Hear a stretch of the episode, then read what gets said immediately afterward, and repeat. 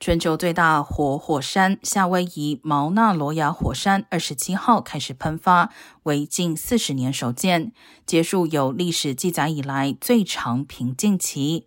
目前，巨大山体已开了四道裂缝，喷出高达六十公尺的熔岩泉，大量蒸汽与浓烟从火山向天空喷发。美国地质调查局表示，烟流主要往西北吹。同时，火山喷发目前未对人员或财产构成威胁，但也警告火山仍不稳定。毛纳罗亚山面积占据夏威夷大岛一半以上，高出太平洋海面四千一百六十九公尺。